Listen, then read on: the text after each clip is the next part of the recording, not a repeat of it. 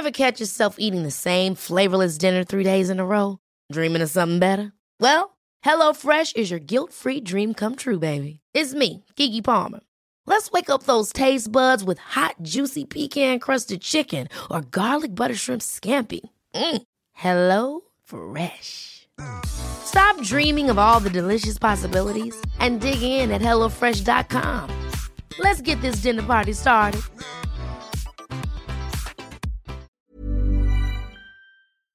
Media Group presenta Me lo dijo Adela con Adela Micha.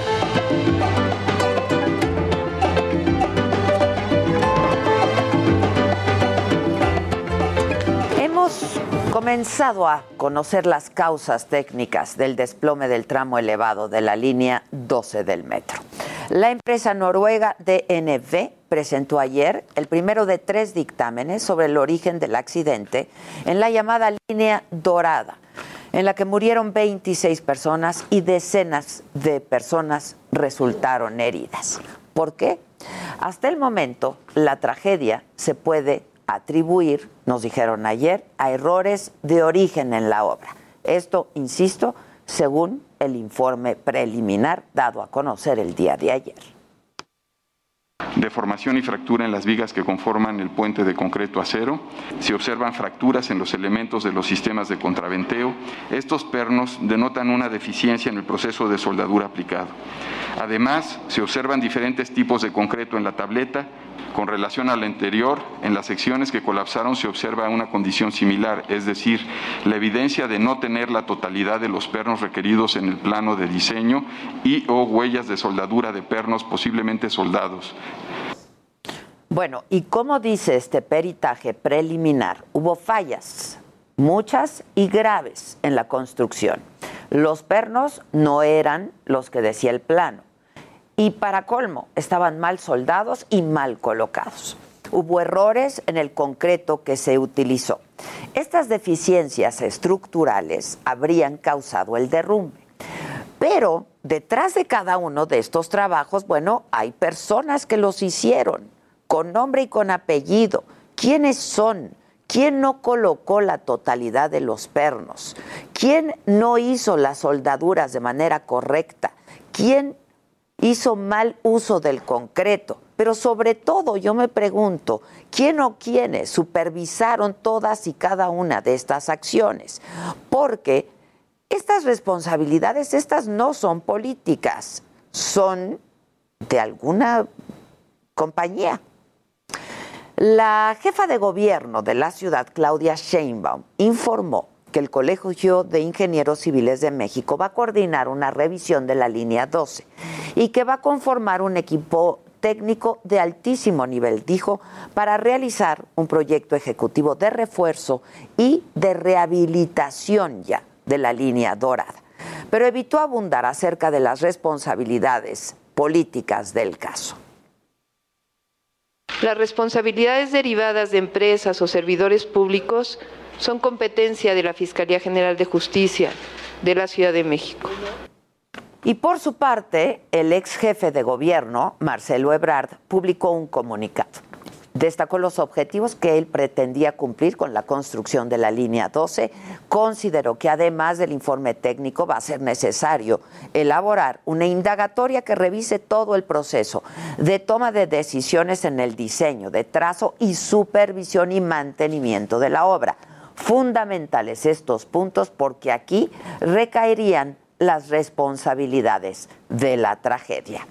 Hizo también declaraciones el ex jefe de gobierno de la Ciudad de México, Miguel Ángel Mancera, sucesor de Ebrard, y a quien pues también se le señala y se le atribuye quizá parte de la responsabilidad. Y él reiteró que toda la documentación sobre el mantenimiento, las reparaciones que se le hicieron al metro en el 2017 están en el Senado y que sus decisiones estuvieron respaldadas por empresas de prestigio internacional, que no va a politizar el caso y que sí, que está dispuesto a declarar ante las autoridades. Y si te llaman a declarar o te citan, ¿tú irías a, presentar tu, Sí, claro, por, eso hemos reiterado que estamos en plena disposición y por eso también estamos atentos a cómo transcurren cada uno de los tramos informativos.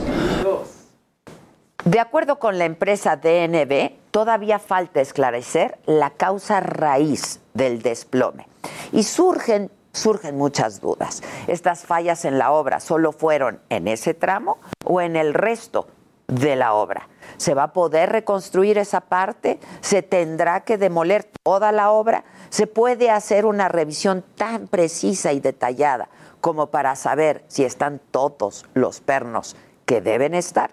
¿El seguro va a cubrir una eventual reconstrucción? ¿Cuánto va a tardar? ¿Cuánto va a costar? ¿Hasta cuándo van a tener que esperar las decenas de miles de personas que usan a diario esta línea del metro? Hasta este momento hay más preguntas que respuestas. Pero es muy importante estar atentos, muy atentos a los siguientes peritajes y que, bueno, también las investigaciones de la Fiscalía de la Ciudad de México lleguen a fondo y que se den a conocer quiénes son todos y cada uno de los responsables. Y vale insistir en que sí, no se debe politizar esta tragedia, pero tampoco puede quedar impune debe haber responsabilidades también políticas, ya sea por omisión o simplemente por comisión, por prisa, pues. Esto es, me lo dijo Adela, yo soy Adela Micha y ya comenzamos ahora también por la cadena nacional del Heraldo Radio.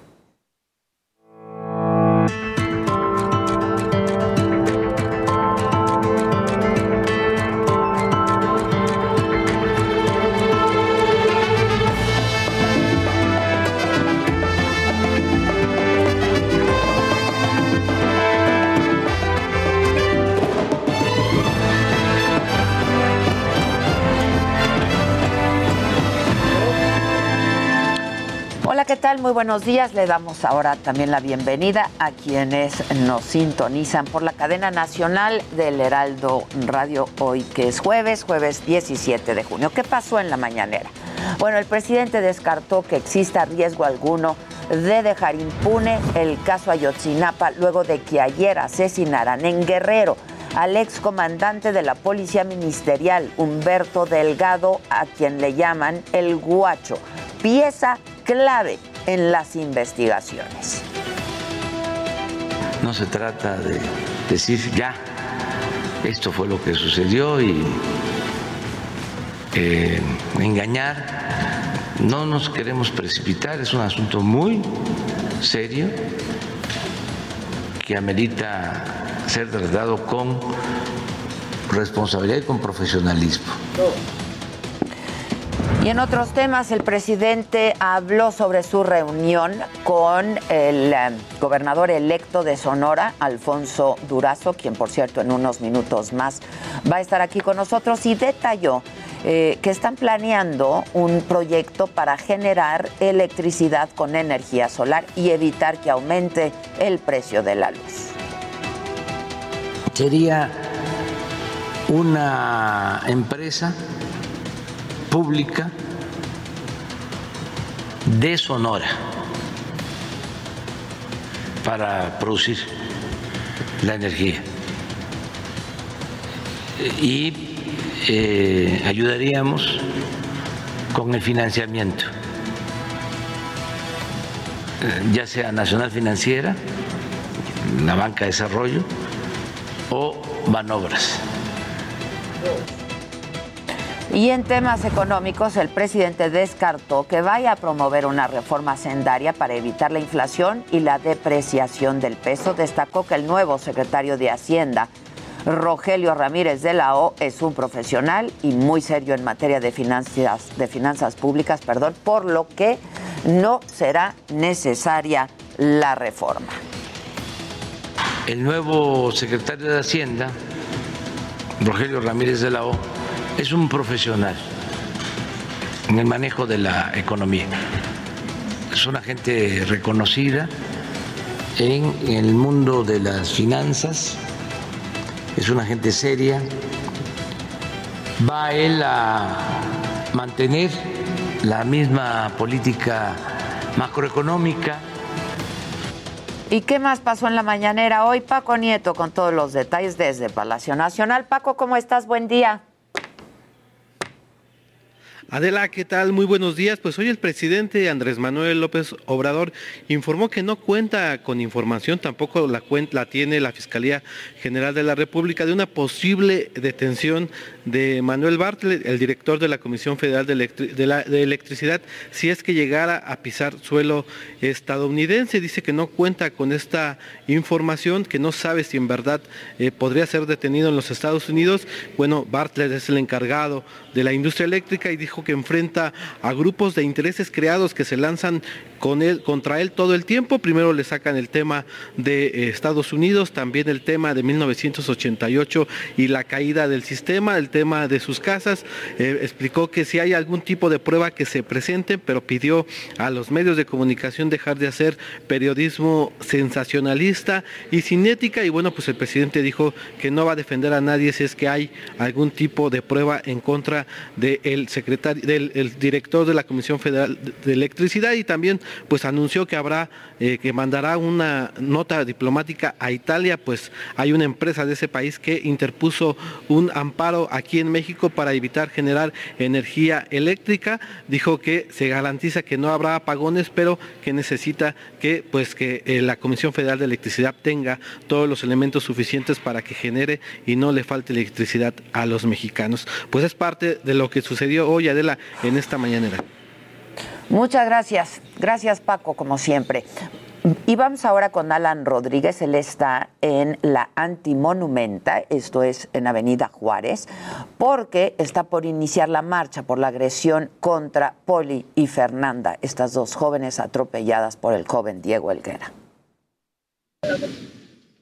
Hola, ¿qué tal Adela? Amigos, muy buenos días. Yo me encuentro en estos momentos frente al antimonumento de la lucha contra la violencia de género y en este punto ya se encuentran concentradas aproximadamente 80 personas. Ellos son familiares y amigos de Fernanda Cuadra y de Poli Olivares, los cuales, eh, pues como ya sabemos, sufrieron de una terrible agresión por parte de un hombre identificado como Diego H. Esta persona se encuentra actualmente prófuga de la justicia y por este motivo se estará realizando una manifestación el día de hoy con rumbo hacia la Fiscalía General de Justicia de la Ciudad de México. Están participando algunas de sus amigas conocidas y también integrantes de diversos colectivos feministas. Señora, muy buenos días. ¿Qué nos puede comentar al respecto de esta manifestación y de la petición de justicia? Venimos a exigir justicia y que encuentren al culpable, porque sí está muy este, delicada las muchachas. Venimos por justicia nada más. Gracias.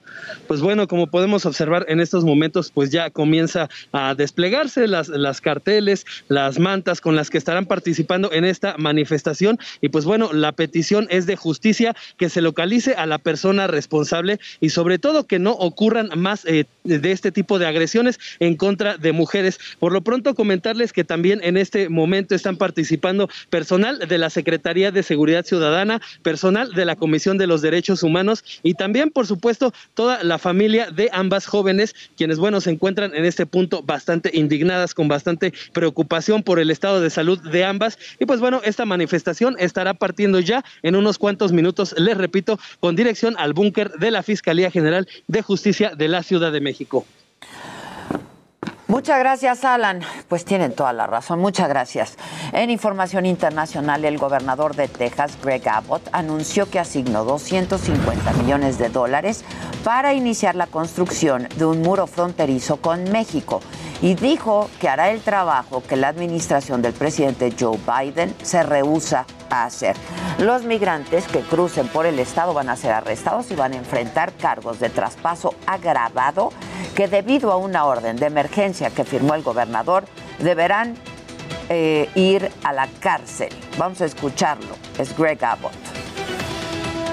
La administración de Biden está evadiendo su responsabilidad de aplicar las leyes federales para asegurar la frontera y hacer valer las leyes de migración. Y los tejanos estamos sufriendo las consecuencias de la negligencia de la administración de Biden. Debido a las emisiones del gobierno federal, Texas está dispuesto a hacer el trabajo. Vamos a construir el muro. Vamos a asegurar la frontera y lo más importante, vamos a restaurar la seguridad. En el encuentro de Ginebra entre los presidentes Vladimir Putin y de Rusia, eh, Vladimir Putin, perdón, de Rusia y Joe Biden de los Estados Unidos se lograron acuerdos importantes. El regreso de sus respectivos embajadores ya, iniciar un diálogo sobre el control de armas nucleares y consultas sobre ciberseguridad. Ambos presidentes calificaron su primera reunión como constructiva y positiva. Hay eh, imágenes eh, que se han dado a conocer, vamos a tratar de pues eh, describirlas para la gente que nos escucha por la radio. Son ciudades de Australia que se han cubierto por enormes telarañas, o sea, parece una tela encima de los campos, ¿no? Pero es una tela efectivamente de araña y aparecieron después de que cayeran lluvias torrenciales por varios días. Si ustedes nos escuchan por radio, este, pues es de verdad muy, muy impresionante. Dicen los expertos que estos velos, porque esos son otra vez, eh, es como toda una capa enorme, este, que sí, sí, sí, este, hasta ustedes que nos escuchan, qué bueno porque prefieren no verlas son pues enormes velos de telarañas que se crean, dicen los expertos, mediante una táctica de supervivencia conocida como vuelo arácnido, en la que las arañas arrojan ¿no? seda para trepar a terrenos más altos y así poder huir de las inundaciones. Muy impresionante, ¿no? No, no, no, no. Muy, muy impresionante. Es bueno, y les adelanto de que hay que estar pendientes el día de hoy. A mediodía, la jefa de gobierno y el Colegio de Ingenieros Civiles van a presentar los resultados de la inspección física del tramo elevado de la línea 12. En la Ciudad de México, también los dirigentes de los partidos de la coalición Juntos Hacemos Historia, que son Morena, PT y El Verde, van a dar un mensaje conjunto. Aquí también, como informaba hace unos minutos, hay una marcha feminista en el centro de la ciudad exigiendo justicia para Fer Poli, estas dos jóvenes que fueron atropelladas en Iztacalco por el joven Diego Elguera. ¿De qué hay que estar atentos en el mundo? Bueno, a partir de hoy en Francia ya no van a ser obligatorios los cubrebocas en espacios abiertos, pendientes de los resultados sobre la pandemia que presenta la Agencia Europea del Medicamento. Esto será hoy desde La.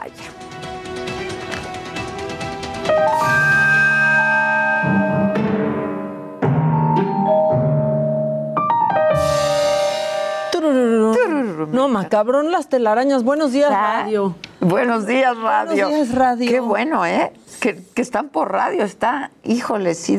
Yo hubiera querido estar escuchándonos por radio. qué, bárbaro. Qué sí, sí, sí. Se ve muy impresionante. Las arañas, la verdad. Este, y ya que andamos. en mi casa siguen sin encontrar el alacrán. No, ya. Hay alerta Amber por el alacrán en casa de Adela. ¿Eh? Está prófugo. Está prófugo ese alacrán. Pero está prófugo, dijeras tú, en la sala. No, en mi cuarto. En el comedor, en el cuarto, en el baño, esperando que estés descalza. Ay, no, ahorita ya con mis calcetincitos, ya, ya sabes. Y ahora tienes que sacudir la ropa cada que te la pongas. Y los zapatos. los zapatos, los hacerles zapatos. Sí, sí, sí. ¿No? Para ver si sale la alacrancito. Bueno, basta ya. Bueno, ya que andamos hablando de... Que porque vienen en pareja, que si luego entonces ya hay un nido, que ya... No, y eso ya dejen vivir. Eso de que salgan cuando una fumiga, ya, que no salgan, que se mueran, que se queden ahí los cadáveres, como de salen, sí. que van con sus maletitas. ¿O qué? me voy a este, cambiar de casa, aquí ya fumigaron. Es por las lluvias, ¿no? Luego yo dejo pues mucho rato abierto. Todo el rato. Todo el rato. Todo el rato abierto. Bueno, pues ya que andamos hablando de cosas ponzoñosas, fíjate que... Ya iba a escupir, ¿eh? Le cancelaron una cuenta bárbara de Regil. Ya, sé, pues es que aquí, viendo cómo se hace el eslabón, pues estamos hablando de arañas, pues ¿qué hacemos? Pues sí. Ya, ni modo. Híjoles, de plano, así tan fuerte.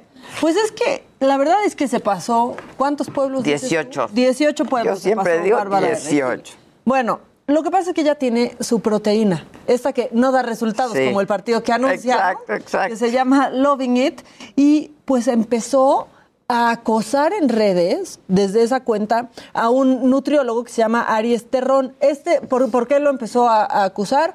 Porque este nutriólogo empezó a leer la información nutrimental de, de su proteína y a decir, no funciona, no solo no funciona, tiene, tiene información engañosa, tiene más azúcares de las que debe tener para hacer una, una proteína. Total, que se le em, empezó a ir encima a este, a este nutriólogo y ¿qué hicieron los usuarios de las redes sociales? Denunciaron la cuenta de la proteína. Y entonces la denunciaron tanto que le suspenden la cuenta de, la, de su producto. ¿De plano? Le suspendieron, no se preocupen, fue por unas horas porque ya pudo ah, recuperar la cuenta. Pero lo que queda claro, si escuchan y siguen en Instagram a Aries Terrón, es que si quieren una proteína que les sirva, la de Bárbara de Regil no, sirve para nada. Exacto, no, sirve, para nada. esa no sirve para nada. Y ya que estamos hablando de cosas que no sirven para nada, qué, qué bonito, estamos ligando todo. Eso es muy... Pero es que el pez. Cosas que no sirven para nada, el, pez, por su boca muere. Es que el pez por, su boca, muere. Literal, ¿eh? Literal. ¡Ay, vecina! Vecina, qué sincronía. Bueno, Seguramente ya lo saben, Adela lo comentó en la primera hora, les hackearon la cuenta al pez, pero se las hackearon por no pagarle al community Fue su gente, pues sí. Fue su gente, aunque dicen que no. Es que hay quien dice, pues es que a quienes, a quienes les hice campaña no ganaron. Pues qué, eh, iba, no te ibas por bono de éxito, ¿o qué? Pues haces un trabajo por pues, lo compartido. No, pues, o sea. Bueno, pues de pronto el pez empieza a cambiar su avatar y, era multicolor y ponen cosas como estamos perdidas, así, y una bandera gay como haciendo alusión a este video de estamos perdidas, perdidas. De pronto, amor es amor. Total, que es la vez que más retweets han tenido los del pez, que más populares han sido. Empezaron a seguir a gente de la comunidad gay, o sea, el follow, el follow a la comunidad fue increíble, pero hay otra cuenta una cuenta que está dedicada a, en esta cuenta te avisamos cuando ya le paguen a cuando el pez ya le pague a su community manager. Y en esa cuenta, pues empiezan a publicar cosas como Dale like si quieres que te contemos lo que hace Eric Flores, o sea, el dirigente de la UN, eh, en sus reuniones privadas. Sí. Sí, ahí está. Ahí ah, eso está macabrón. Ahí se empieza a poner bien macabrón. Eh, Hugo Eric Flores ya desmintió todo. Dice que no le deben, que para nada le deben al community manager, que son infundios. Ah. ¿Así? Y puso, con respecto a las cuentas de redes sociales del PES Nacional, lamentamos su uso ilegal y categóricamente negamos que exista algún adeudo. Ay, ajá, sí, ahorita. Exactamente. Qué oportuno, pues. Lo mejor, mejor que pasó con esto es que le cambiaron el significado a sus siglas. Ahora es Partido del encuentro sexual. Partido del encuentro sexual. Eso era tendencia ayer. Se refieren a los a lo que hacía en sus pues, oficinas. ¿Qué hacía en esos encuentros secretos que dijo esta cuenta? Yo le di like, yo le di like por si sí lo por si sí lo soltaban, pues nada más para, para saber, miren, ahí está la cuenta, cuenta que te avisa si ya le pagaron al community manager del, del PES. Entonces, pues ahí van publicando cositas que el pez no quisiera que se sepa. Y luego dije, uy, ahorita los del pez han de estar en caos. Y pensé, pues ya ni va a existir, ya les ha de valer, ¿no? Pues claro. Bueno, pero menos, a Hugo, Flores, Que ya queremos saber qué va a pasar entonces en sus, en sus encuentros este, secretos. Yo estoy siguiendo, no se preocupen, esta, esta cuenta. A ver, pues, este culebrón, este culebrón. del pez. ¿Qué se siente que tuiten por ti ustedes del pez que quieren decidir por toda una comunidad? A ver, ¿qué se siente? A ver. ¿Qué se siente? Pues estaban muy indignados, muy, muy indignados. Y eso estuvo muy macabrón. Otra cosa que está bien macabrona, ahora que viene el Día del Padre, pues este señor se hizo viral porque pagó la última manutención infantil con 80 mil centavos fue a aventar, esto sucedió en Estados ¡Ay, Dios! O sea, 800 mil dólares en moneditas, así de acentavito. ¿En un camión? Pues sí, pero que lo fue a aventar por todo el jardín de la casa. De ándale, querías tus 800 mil dólares y que los avienta. Y quedó grabado en la cámara de seguridad mientras va y descarga. Ahí está el camión, ahí está el camión, pues solo así. Mientras va y descarga Pues todos los centavitos, o sea, ahora sí que ese está, de a centavo ese señor. No, ese está de atar. Pero ¿qué pasó después de que se hizo viral? Pues el señor dijo, no, pues yo no pensé que esto fuera a ocasionarme un problema con ah. mi hija. No, pues ¿qué creías? Pues sí, ¿qué creías? Y eso es un insulto. Es un insulto. Es La un niña insulto. levantó todo, centavito a centavito. Ay, no. Los puso en un contenedor y lo donaron absolutamente todo Todos los a una 800 asociación contra violencia intrafamiliar. Hijo, bien, ¿eh? Sí. Feliz día Qué del clase, padre. ¿eh? Qué clase. Sí. Vamos a hacer una pausa, regresamos con mucho más aquí a Me lo dijo Adela. Mientras tanto, seguimos en redes sociales.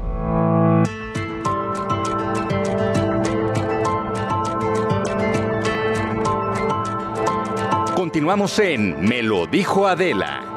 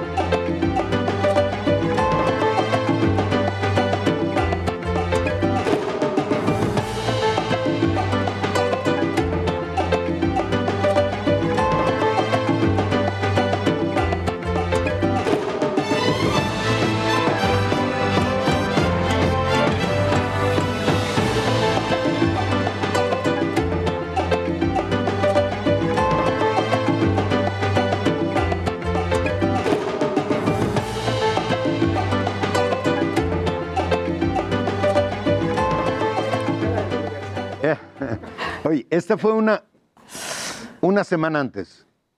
Diez días antes. No, esta. Una semana. Sí, claro, claro. Hombre, qué bonito es lo bonito, ¿qué?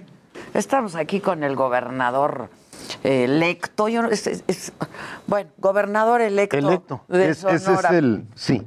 Es que si, que si el virtual gobernador, No, que no, si gobernador electo. No, no, no. este, El, eh, el título sería gobernador electo. La condición jurídica es gobernador electo. Bueno, y entonces estábamos viendo que así Entramos lo en recibimos. materia.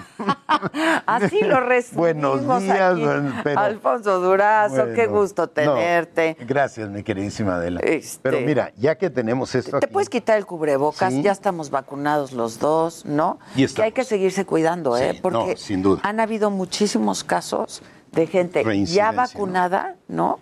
Que se hay, hay que seguirse Hay que cuidando. seguirse Yo creo que esa es la, la- la conclusión. Bueno, ya que estamos aquí, iniciamos.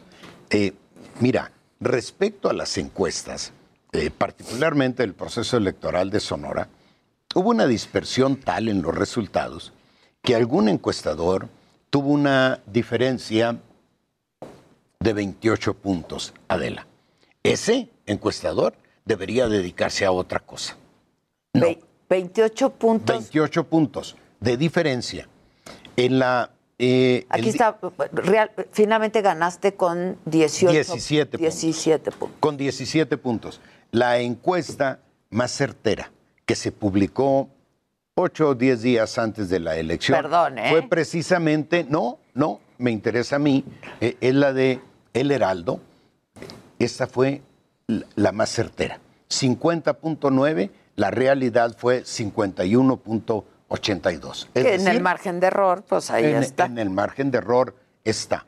Pero el día de la elección se publicó una encuesta, obviamente interesada, que ponía a mi adversario 11 puntos arriba. Más 17 que obtuve de diferencia son 28.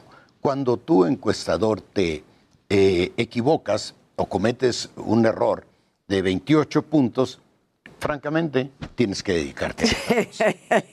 Yo creo que ese es uno de los temas que tenemos que resolver. Yo creo que eso es algo que se va a tener que analizar, ¿eh? Y, y habrían los encuestadores que ver, pues, qué pasó, ¿no? Yo creo que el INE tiene que meterle rigor jurídico, rigor metodológico, rigor operativo.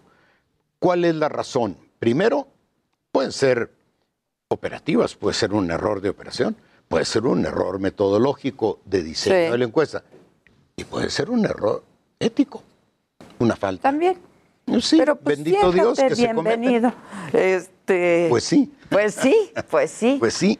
Sí, sí habrá que revisar, ¿eh? Este, ¿No? A ver qué es lo que, lo que pasó. Pero mira, el Heraldo muy bien. El Heraldo muy bien. Muy bien.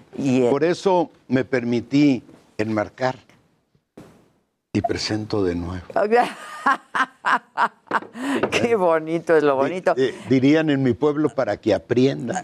Exacto. Oye, este, sé que estás en periplo, ¿no? Porque estás aquí y has estado visitando eh, a muchos colegas y medios de comunicación, etcétera. Un reencuentro muy grato, particularmente con mis colegas, con el presidente, a quienes yo no buscaba desde que me fui y no los quise buscar eh, para ser extremadamente cuidadoso y que nadie supusiera alguna intervención indebida, que no la hubiesen tenido por su propia condición ética, eh, pero extremé los cuidados. Entonces, mi reencuentro pues ha sido particularmente grato. ¿Cómo fue con el presidente? Lo viste el martes, ¿no?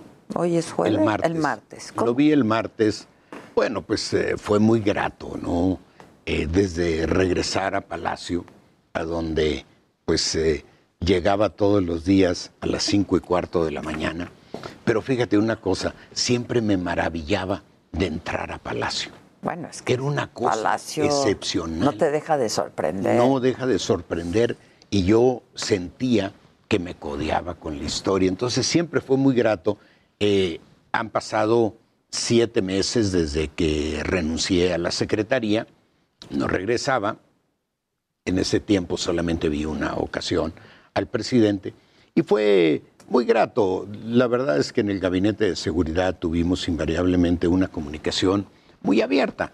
Luego dicen que el presidente que se impone, que no, no, no, el presidente es muy abierto, nos permitía invariablemente eh, defender nuestros puntos de vista y con esa, en ese contexto, con ese antecedente, pues la comunicación siempre me ha resultado fácil eh, con el presidente, porque permite que la comunicación sea fácil, que la comunicación sea fluida.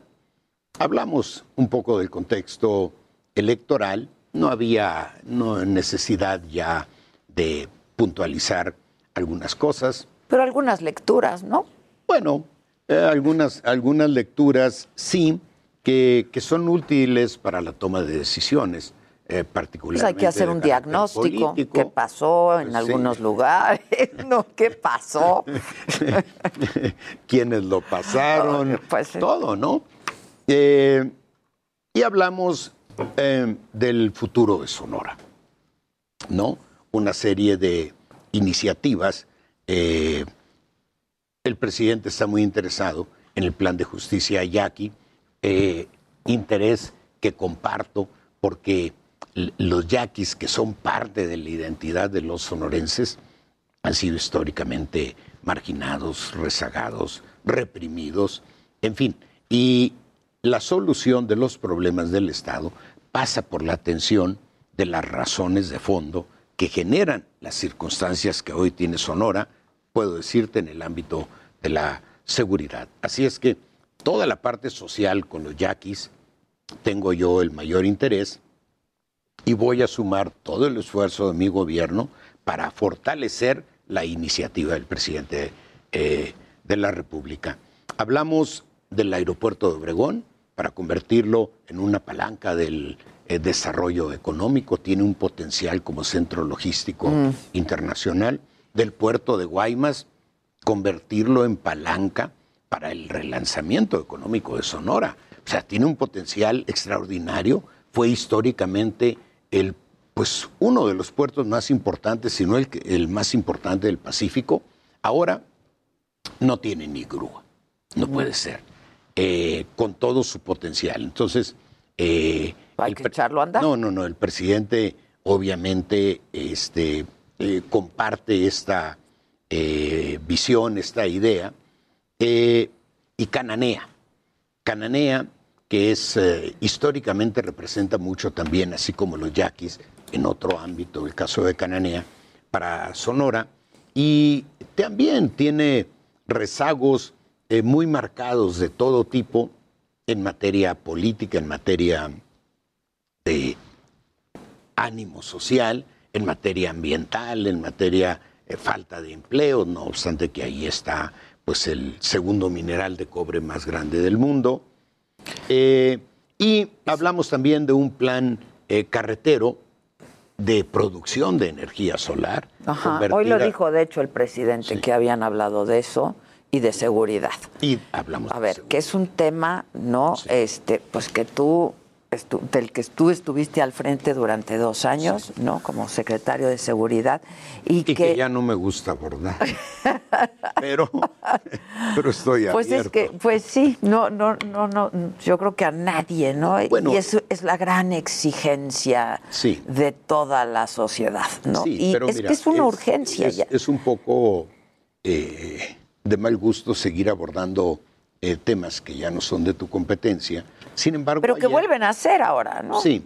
ayer eh, acordamos en la CONAGO eh, respaldar la iniciativa del presidente de eh, modificar la adscripción de la Guardia Nacional para ubicarla en la Secretaría de la Defensa Nacional. De hecho, la propuesta inicial era en esos términos. Pero entonces es, es militar el asunto. No, a ver. Eh, Explícanos. No, a ver. Eh, eh, bueno, primeramente en virtud de que acordamos respaldar la posición del presidente y ayudarlo a defender su iniciativa, participo ahorita con mucho gusto en el tema. Originalmente así fue el planteamiento. La preocupación de origen del presidente es, a ver, que la Guardia Nacional, diseñada bajo los más altos estándares internacionales, no se nos descomponga en el camino, particularmente cuando nosotros nos vayamos. Yo digo que el presidente ha tomado dos decisiones, muchas decisiones trascendentes, pero dos de mayor trascendencia histórica. La modificación del artículo cuarto constitucional para la inclusión de los programas sociales, eso me parece extraordinario, y la creación de la Guardia Nacional. La creación de la Guardia Nacional es una decisión de trascendencia histórica. ¿Cómo preservar ese carácter trascendente una vez que nosotros nos vayamos? Llegue quien llegue. Es eh, en el ámbito civil, dados los altos niveles de corrupción, es más viable el contagio en el ámbito civil de la corrupción que en el ámbito militar. ¿Lo crees? No, sí, sin duda. No, no, no, no. A ver, no, no, no, no. Tú dijiste, tú dijiste este, que no había un civil con la capacidad de poder. No lo hay. A ver, ¿se sorprenden, Adela? Pues que lo digas tú. No, porque no estamos acostumbrados a que se nos hable con claridad, pero eso yo lo dije en la Cámara de Diputados, en alguna comparecencia, y lo dije en la, en la Cámara de Senadores. Si ustedes ven un civil con el liderazgo, con el reconocimiento, de la base de una organización integrada fundamentalmente por marinos y militares, con capacidad para conducirla, una organización eh, integrada por 100.000 elementos, pónganmelo sobre la mesa. Estoy hablando de conducción operativa. Hay que recordar que la idea, eh, según la entiendo en este momento, es que la Secretaría de Seguridad eh, conserve la atribución de proponer la política de seguridad pública al presidente. Todo la, el, Eso va a estar en la Secretaría de Seguridad. En la Secretaría de Seguridad. Lo que pasa en la Secretaría de la Defensa Nacional es la operación de la Guardia Nacional. ¿Y por qué? Mira, en eh, primer lugar, la preocupación del presidente de que no se desbarate en el camino. La Policía Federal inició con los mejores augurios eh, y fue producto de la desaparición de cuerpos de seguridad anteriores que en su proceso eh, se, comprometieron tremendamente con la corrupción, tremendamente. Algunos de ellos terminaron eh, corrompidos hasta el tuétano. Entonces, la forma de preservar en sus niveles de operación bajo estándares internacionales, capacitación, disciplina, entrenamiento, doctrina, sentido del deber, bueno, es adscribirle en la Secretaría de la Defensa. Nada más que no es un, un ente dependiente de la parte militar de la defensa, es una fuerza adicional. Es como existe la Fuerza Aérea, que es una fuerza, existe, va a existir la Guardia Nacional. Y yo creo que es la mejor garantía para las y los mexicanos. En términos ideales, eh, ojalá la Guardia Nacional tuviera sus propios cuadros, pero la Guardia Nacional tiene dos años, Adela. Los va a cumplir el inicio de su despliegue operativo, fue el 30 de junio del 2019. Y ha crecido, ¿no? Mucho en número. Son 100 mil elementos en este momento. ¿Con cuántos empezó? Con 52.500 de base militar y naval. Eh, el programa estelar de Peña Nieto, la Gendarmería, inició con 5.000 elementos. A los seis años me lo entregaron en 4.460. ¿Y de dónde salieron esos 5.000? Del Ejército y de la Marina. ¿Y de dónde salieron los mandos de esos 5.000? Del Ejército y de la Marina. ¿Por qué? La Guardia Pero no la, y la Policía Federal, por ejemplo, que también se, se integró a la Guardia. A ver, la Policía Federal la desaparecimos. Y de lo rescatable de la Policía Federal pasaron más o menos de 8 mil o 10 mil elementos, no recuerdo el dato exacto, a la Guardia Nacional, previo eh, examen físico, examen de salud, examen de control de confianza y examen socioeconómico. Toda esa parte pasó a la Guardia Nacional y ahí están. Pero la Guardia es una organización de 100.000 elementos y los mandos que tenía la Policía Federal están integrados como mandos en el nivel correspondiente en la Guardia Nacional. La Guardia necesita, grosso modo, 250 mandos superiores. Nivel coronel. Un coronel requiere 30 años de capacitación, de entrenamiento, de formación. ¿De dónde los sacas? No podemos esperar 30 años a que la guardia los forme. Todas las guardias en el mundo nacieron adscritas al Ministerio de Defensa. Todas.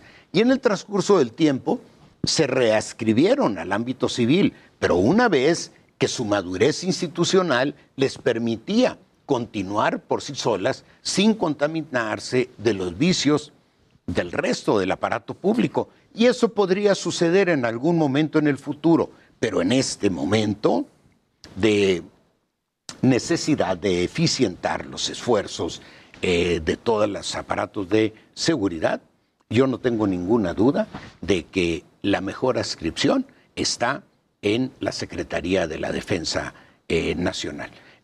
Yo te lo digo como exsecretario de Seguridad. A mí me correspondió la, la, propuesta del... Y el diseño. La política de seguridad, también el, eh, también el diseño. Pero imagínate tú que yo hubiera sido el responsable operativo eh, de la Guardia Nacional y tener al mando a 100.000 elementos militares en su mayoría. Requieren liderazgo, requieren reconocer. Que tienen su propia. ¿no? Sí. Requieren reconocer al mando. Yo, la policía Pero no es militarizar, o sea, esto no quiere decir militarizar. No, a ver, la adscripción a la Secretaría de la Defensa es para preservar el diseño de la Guardia Nacional en su sentido original, que tiene que ver con principios, que tiene que ver con su sentido ético. Que tienen su propia mística. Con su sentido del deber. Y tú no puedes comparar por ejemplo, la disciplina de la Guardia Nacional con la disciplina que tenía la Policía Federal. No, eso no lo puedes comparar, eso no está. Y es fundamental. Una, una vertiente fundamental de la eficiencia de un cuerpo de seguridad es la disciplina, el sentido del deber, la doctrina, eh, la honestidad, su sentido ético. Y todos esos valores son evidentemente más fuertes en el ámbito militar y en el ámbito naval. Por eso la adscripción para eficientar el trabajo de la Guardia Nacional. ¿Qué vas a hacer en Sonora en términos de, seguridad? Te veo muy animado y muy animoso. Siempre habías querido ser gobernador de, tu estado. Bueno, digo, que es legítimo. No, claro, claro que es tan legítimo que ahí estoy. La verdad es que he sido animoso en todas mis responsabilidades. Eh, ¿Qué voy a hacer en Sonora? En el caso de Sonora, no nos gusta decirlo, pero tenemos que construir instituciones que le den capacidad al gobierno del Estado para que, sumado el esfuerzo de la Guardia Nacional y las policías municipales, podamos enfrentar exitosamente a la criminalidad. No nos gusta, pero tenemos que hacerlo.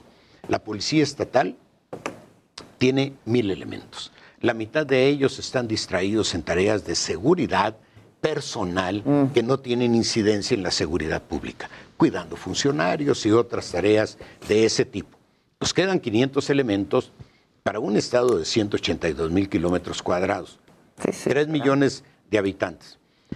A cada policía estatal le correspondería la seguridad de una población. ¿De cuántos? ¿Ya hiciste de seis mil, los números? De 6 mil, grosso modo. Sí, es muy y, y, de un ámbito geográfico similar al del estado de Tlaxcala.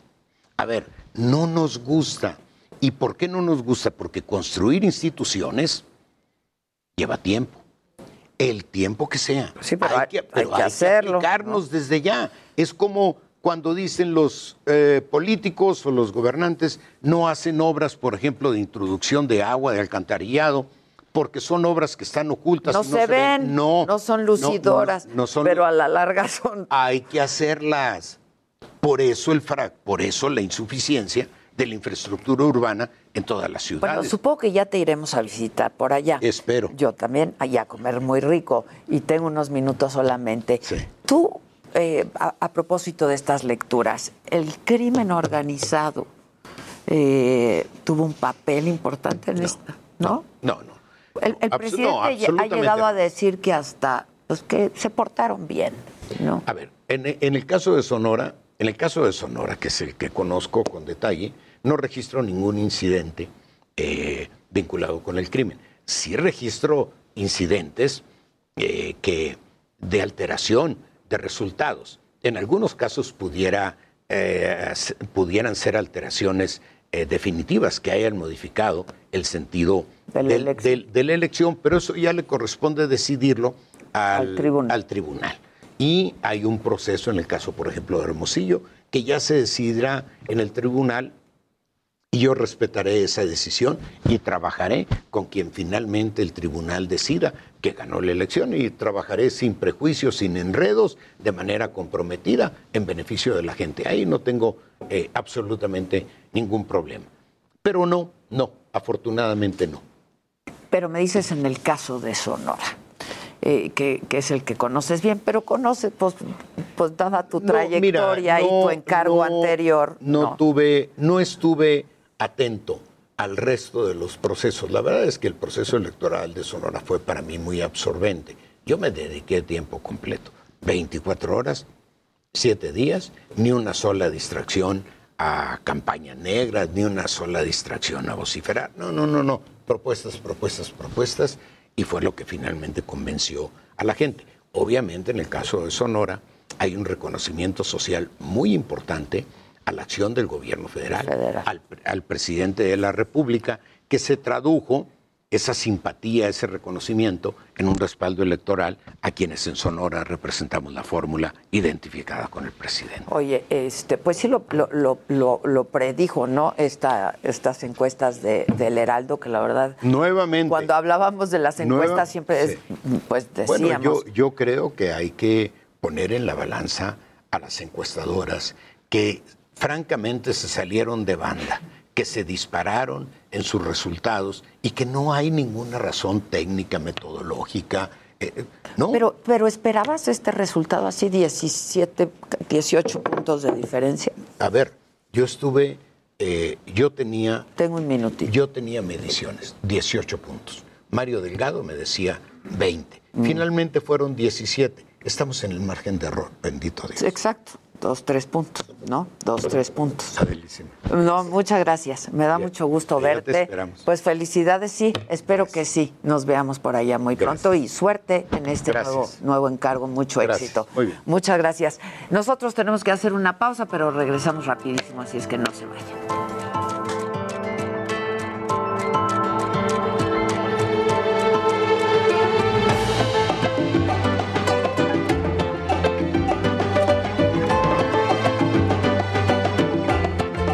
Esto es Me lo dijo Adela.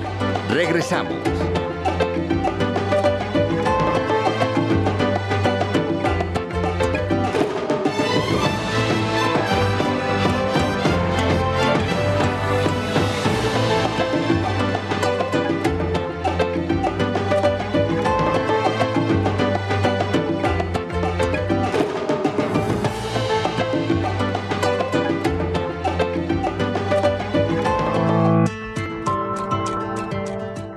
Continuamos en Me lo dijo Adela.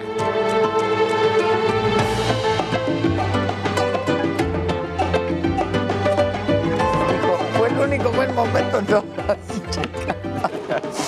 Oigan, pues a mí me da un enorme gusto tener aquí en este espacio y si me permiten participar de esta conversación aquí los expertos. Él es Miquel Arriola, presidente ejecutivo de la Liga MX. Me da mucho gusto verte, Miquel, querido. La última vez que te vi fue en Saga, ¿te acuerdas? Es correcto. En Saga. Cuando eras candidato. Cuando era candidato. me, da muchísimo gusto saludarte. No, a y me acuerdo perfecto de esa entrevista. Claro, pues cómo olvidarla.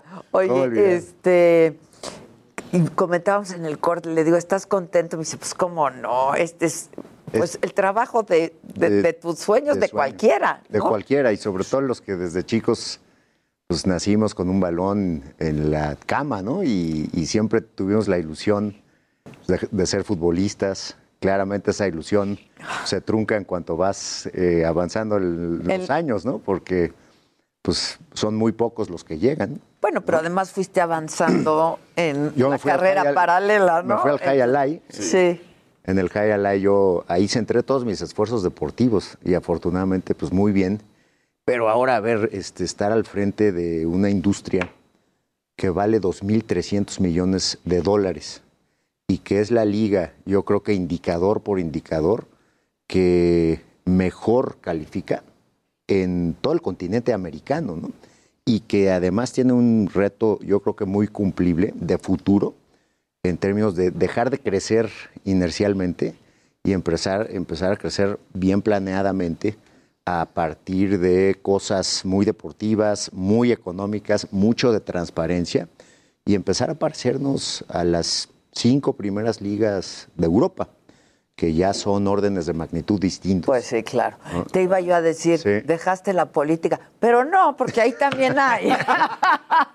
Muchísimo. Muchísimo. Bueno, que qué decir de la política del fútbol, lo que pasó con la Superliga, ¿no? Hace un mes. Sí.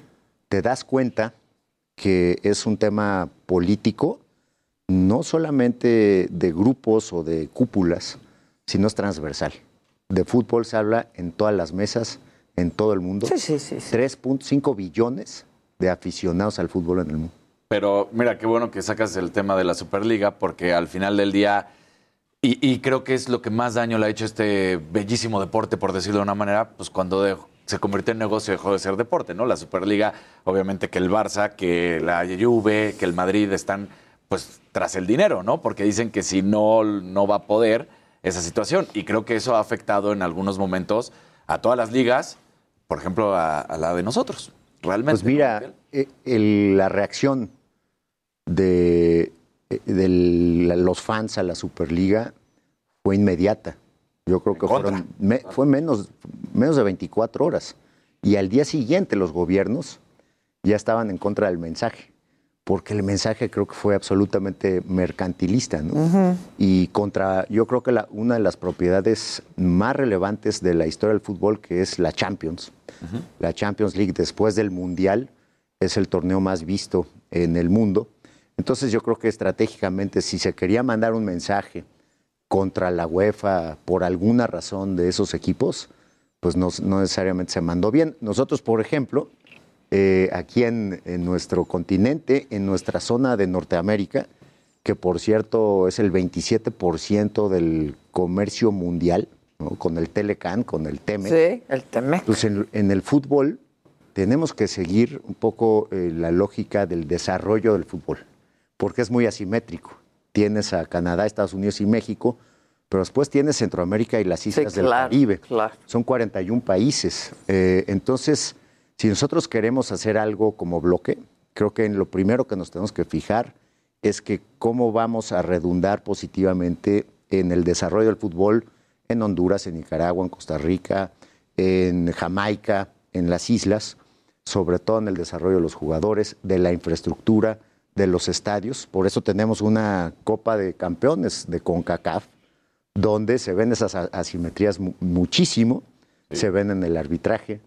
Digo, el arbitraje es de lo, de lo peor, ¿no? Y en esta Superliga de la que mencionábamos, pues eh, tú te has encargado, junto con todo el esquema de fútbol mexicano, de hacer una mini Superliga con la MLS, ¿no? Ya Así es. arrancamos desde un juego de estrellas, desde un torneo que se va a hacer con los equipos. ¿Les traigo una chelita o algo? Todavía es muy temprano. Pero es bien interesante, Adela, porque los números, o sea, México es un exportador neto de fútbol. México tiene una balanza comercial mega positiva con Estados Unidos. Les platico dos datos. Tenemos 60 millones de aficionados en Estados Unidos que tienen 640% más de ingreso per cápita, ¿no? 70 mm. mil dólares al año contra 10 mil dólares al año.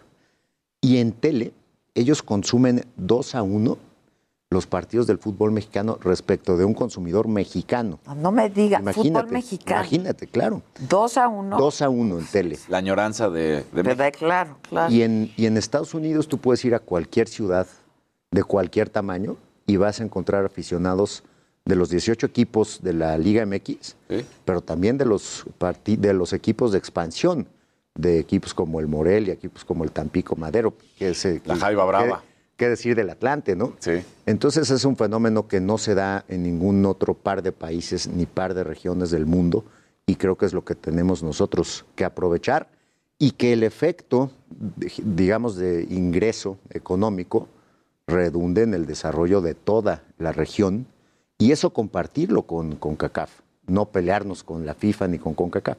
Ahora, ahora estabas hablando de la expansión. En todas las ligas del mundo existe el ascenso y descenso. Sí. Es cierto que había un despapalle brutal en la liga de ascenso. Eso es innegable.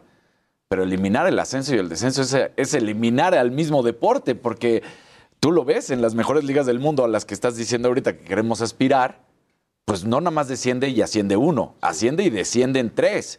Y además ascienden y descienden los que peor te quedaron en la tabla, ¿no? Este porcentaje para ver si tuviste tres años buenos y por ahí uno malo, entonces no desciendes. Lo deportivo es lo deportivo, ¿no? Mira, hay, hay que platicarlo un poco. Yo, yo llevo seis meses en eso. Apenas, ¿verdad? seis meses. Acabo de cumplir mi primera asamblea. Cuando llegué, no necesariamente estaba muy clara la historia de por qué se interrumpe el ascenso y descenso claramente es un tema eh, anticlimático en términos de competencia. Pero fíjate la historia. Eh, en el 2019 hubo un riesgo sistémico en el fútbol porque uno de los equipos dejó de pagar sueldos porque tenía más deudas que ingresos. ¿no? El Veracruz. ah. Digo, lo, decimos. Qué bueno que lo dices tú. bueno, entonces, ¿qué pasó? La liga no tenía capacidad de revisar eh, cuál era el balance financiero de los equipos. Entonces no podías poner banderas amarillas. Y abajo, en la liga de ascenso, pues tenías muchos riesgos potenciales. Entonces, como medida emergente de amortiguación, lo que se hizo fue ponerle una pausa al ascenso y al descenso. Nunca se eliminó. ¿Y qué se les dijo? Ya vamos en el segundo año. Señores del, de ascenso, les vamos a dar un subsidio para que tengan las finanzas equilibradas, pero me tienen que cumplir con entregas de información. Ya vamos en el segundo año. Después de que ustedes cumplan cuatro años entregando información, se reabre el ascenso. Creo que eso es una medida, digamos que es una medicina amarga, pero que se tenía que tomar. El lunes vamos a tener nuestra asamblea de expansión. Todos los equipos abajo ya están superavitarios.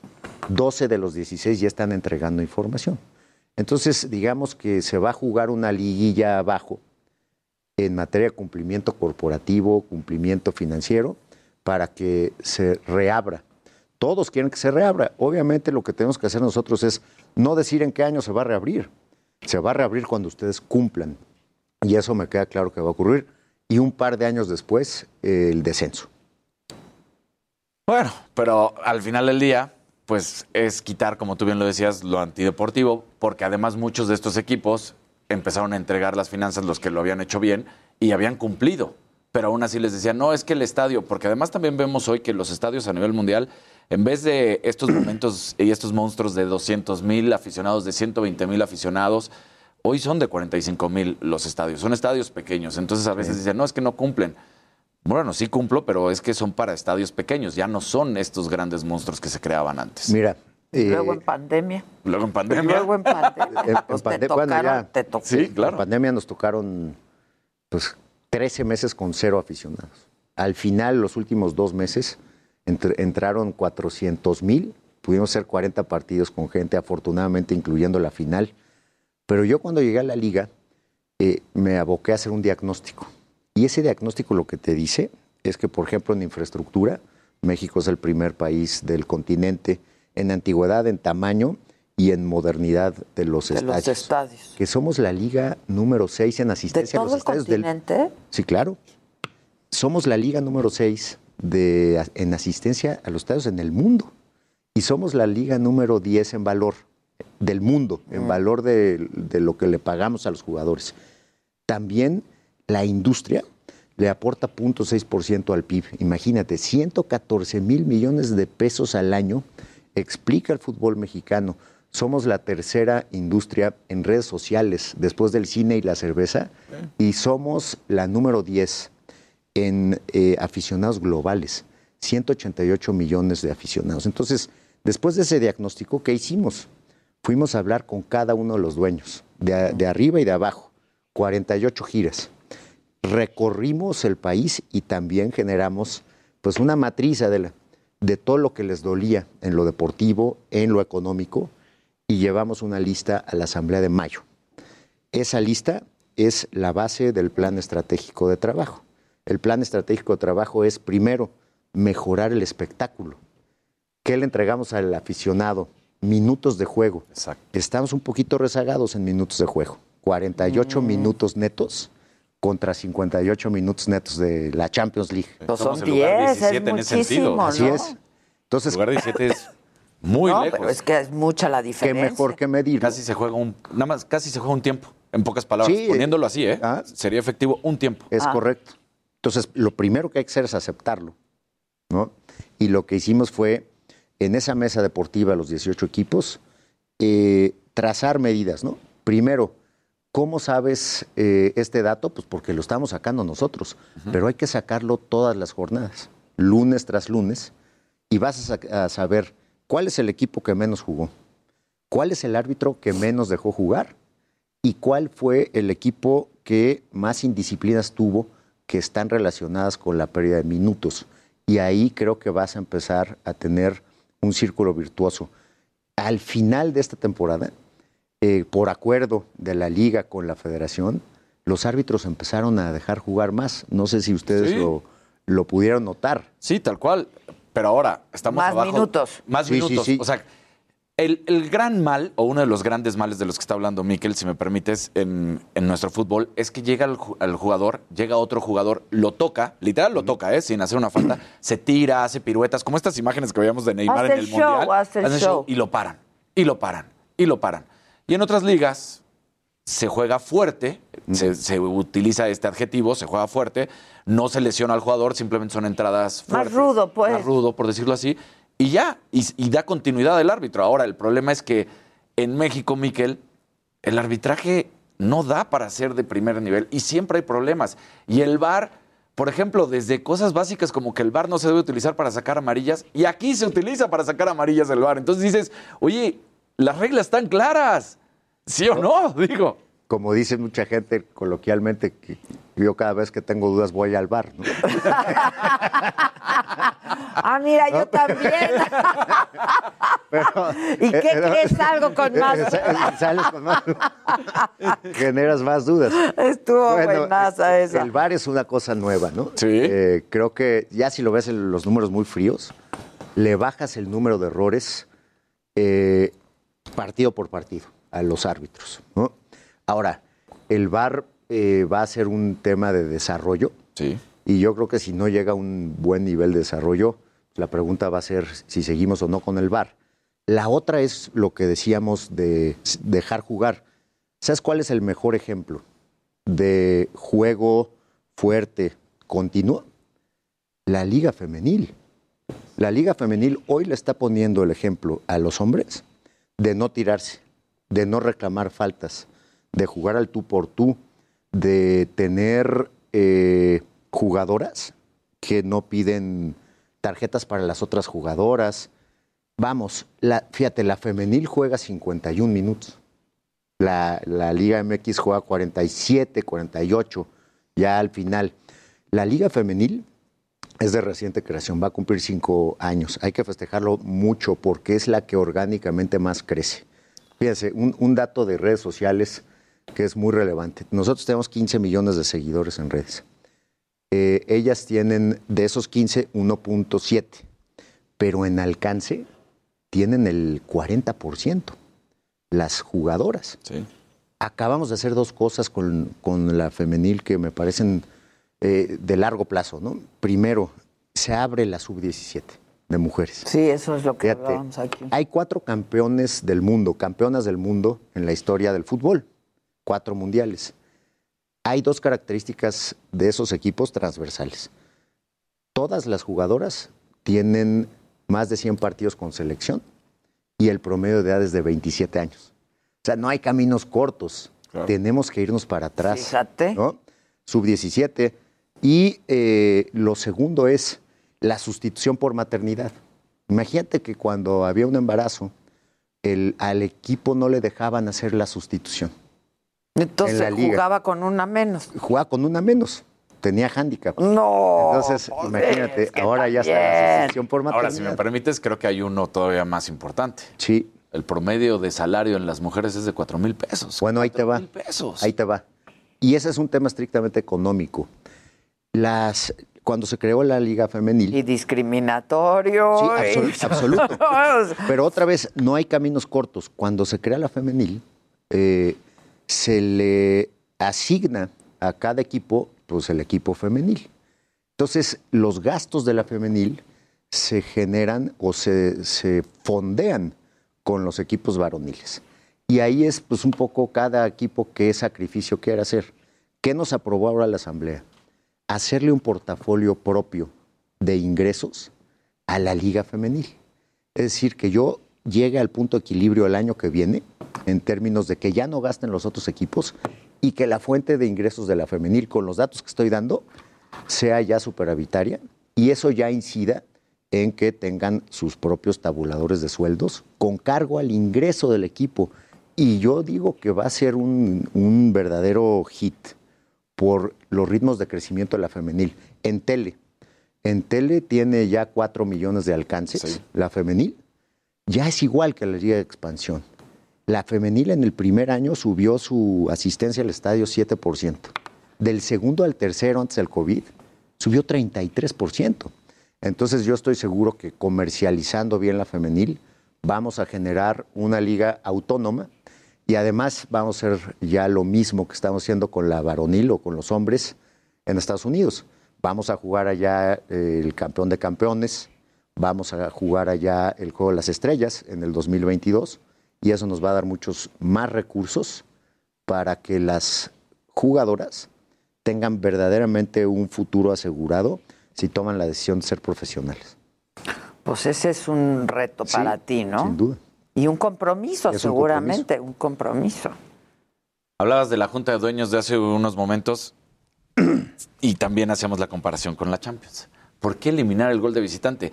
Ah, eso has, está bonito. has dicho las razones, Ah. ¿no? Has comentado que se permite más juego, pero el gol de visitante, aceptado justamente, por ejemplo, en torneos como la Champions, deja en claro que sí da una diferencia, porque tú si eres mejor que al que vas a ir a visitar o que tú en casa, pues tienes que mostrar que verdaderamente eres mejor tanto como local como visita, no nada más como local, ¿no? Fíjate que es un poco una analogía como la escuela, la primaria, ¿no? Cuando te exentaban del examen. Ajá, ajá. O sea, el que exentaban del examen es el que se sacaba 10 en los exámenes. Todos los meses, ¿no? claro. Oye, ¿por qué vas a exentar al que no iba o al que copiaba? Es exactamente lo mismo. Es un tema de mensaje, de filosofía de fútbol. Yo, yo prefiero que se tenga espectáculo toda la temporada que solamente en la liguilla. Y me parece que no es equilibrio que en el momento en que juega el 8 contra el 2, le mete un gol de visitante y luego en, la vuelta hay un empate, pues que pase el 8. ¿Qué estamos diciendo? A ver, con los 47 minutos de juego, por una de las causas de los 47 minutos de juego, pues es que tú sabes que eh, si te va bien en la liguilla, metes un gol de visitante, pues ya no vas a ir a ganar ese partido, ¿no? Entonces, es, es trade-off, yo estoy de acuerdo. O sea, te, te- te concedo el tema del espectáculo en la liguilla, pero lo que queremos es que sea un espectáculo transversal de, de todo el, el semestre de cada una de las temporadas. Entonces, el mensaje, y esto fue por unanimidad, el mensaje de, de la Liga MX es que vamos Sí, pues a porque los de arriba vieron que los habían eliminado, ¿cómo no? Dijeron, no, el gol de visitante mejor que lo Mira, vemos. eh, la verdad es que si lo vemos casuístico, eh, podrías hablar de ejemplos recientes. Pero si tú haces un promedio, al final cualquiera de los 18 tendría el incentivo de ir por el criterio de desempate en número de puntos. Ahora, lo que también te hace esa pequeña diferencia en esta competencia, que es el mismo deporte, es que esa es la pequeña ventaja que puede tener el pequeño o que te puede tener el de abajo. Tú hablas del, del 8 contra el, contra el 1, ¿no? Sí. Pero justamente eso es lo que te da el deporte, ¿no? Es esa permisividad del deporte de que el de abajo pueda pegarle y es quitarle esa posibilidad, porque siempre los de arriba son los que más dinero tienen, los que más gastan, pero si de repente por ahí te aparece un equipo pequeño en cuanto a sus gastos, pero tiene la posibilidad por un gol de visitante de calificar, pues es quitarle competencia, ¿no? Pues mira, yo creo que el incentivo de que los pequeños hagan más puntos es el correcto, ¿no? ¿Y qué, qué tengo que hacer yo como, como presidente de la liga, ¿no?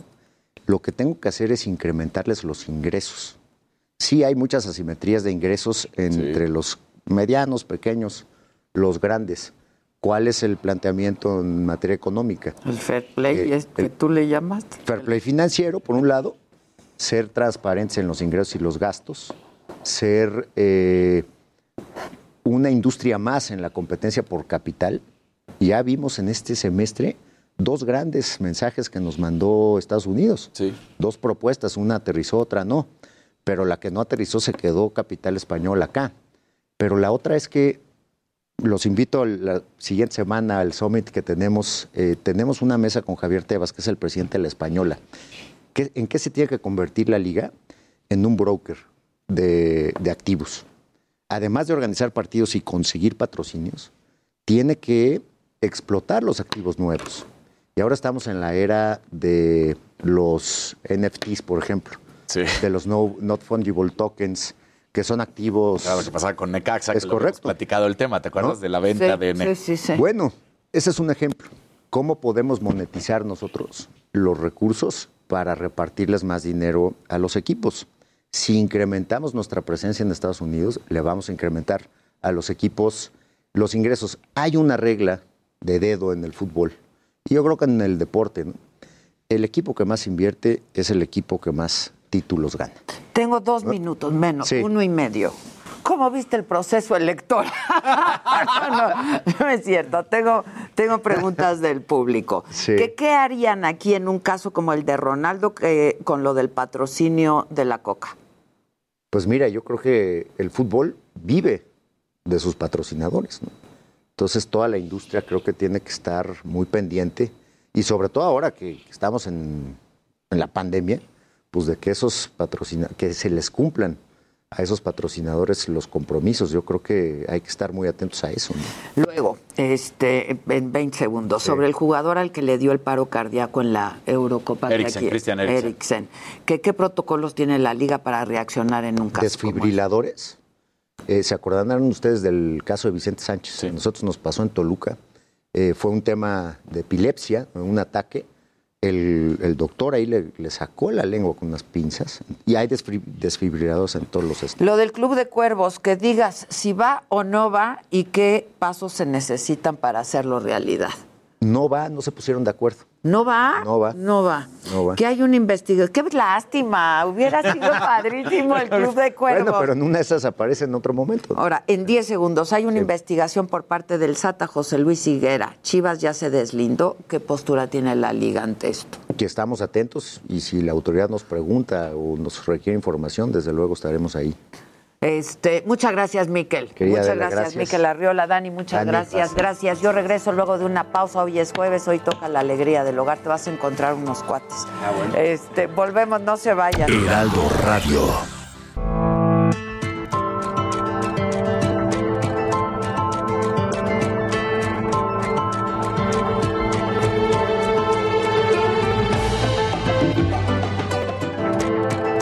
Continuamos en Me lo dijo Adela.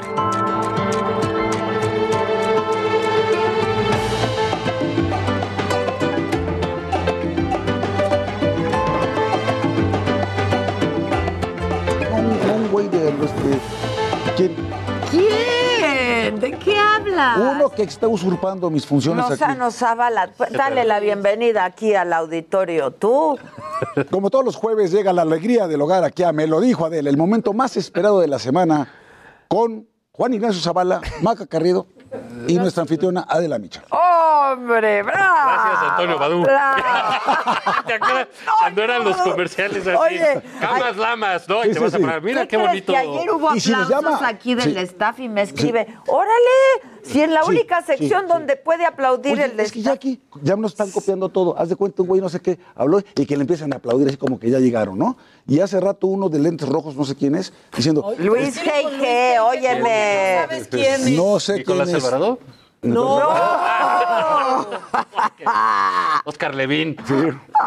Sí. Llame ahora. Y si llama en los próximos 10 minutos, no se va a llevar uno, sino dos, cuatro, nueve.